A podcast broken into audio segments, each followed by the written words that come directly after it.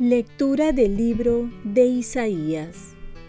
En aquel día, el Señor del universo preparará sobre este monte un festín con platillos suculentos para todos los pueblos, un banquete con vinos exquisitos y manjares sustanciosos.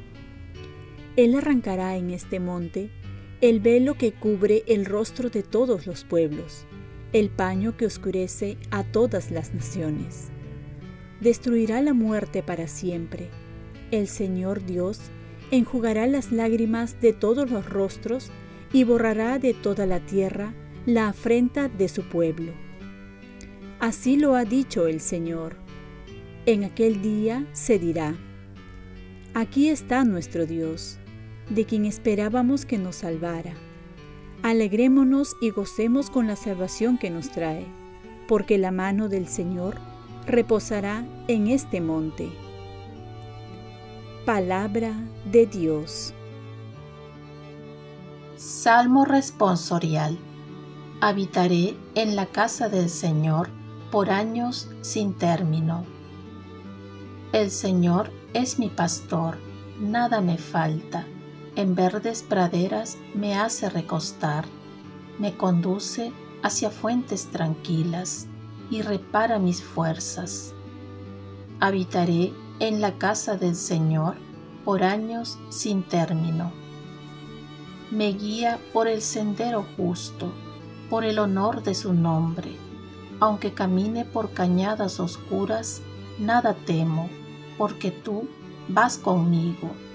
Tu vara y tu callado me sosiegan. Habitaré en la casa del Señor por años sin término. Preparas una mesa ante mí, enfrente de mis enemigos. Me unges la cabeza con perfume, y mi copa rebosa. Habitaré en la casa del Señor por años sin término. Tu bondad y tu misericordia me acompañan todos los días de mi vida, y habitaré en la casa del Señor por años sin término. Habitaré en la casa del Señor por años sin término. Lectura del Santo Evangelio según San Mateo. En aquel tiempo, Jesús se dirigió al mar de Galilea, subió al monte y se sentó en él.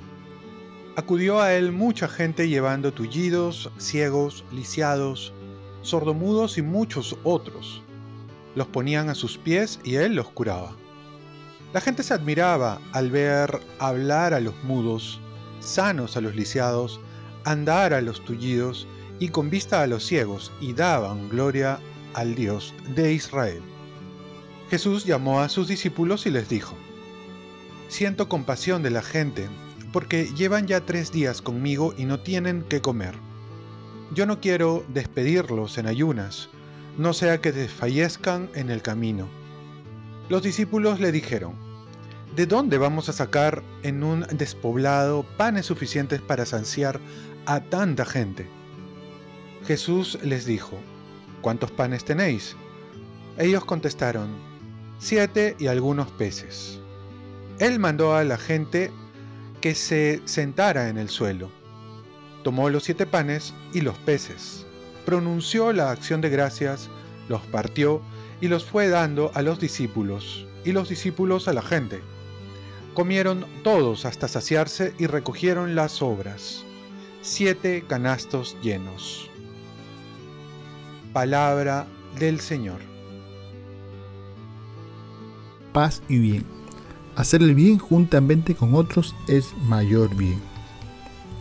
La mirada de Jesús es la mirada de compasión, de misericordia, que no se queda en la lástima, en las palabras o discursos elocuentes por el otro, sino es una mirada que es seguida por la acción concreta de hacer algo por los que vienen a Él por necesidad. Siento compasión por esta gente. Esta compasión que siente lo lleva a involucrar a otros en la ayuda del necesitado. Muchas veces queremos hacer las cosas bien, pero solos. Jesús motiva a otros porque en la comunidad, en la fraternidad, en el grupo se encuentra la fuerza.